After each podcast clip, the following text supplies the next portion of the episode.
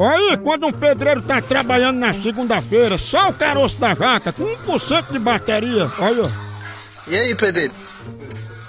Essa caixa, o cabo, o cabo do correio vai vir botar. Quando ele vir botar a carta, ele vai vir botar por dentro da casa e o cabo vai buscar lá fora, é? Você não tá botando o contrário, não? Isso aí é pra fora, é. É verdade. Ah, uma jaula! Pense num pedreiro descombalizado!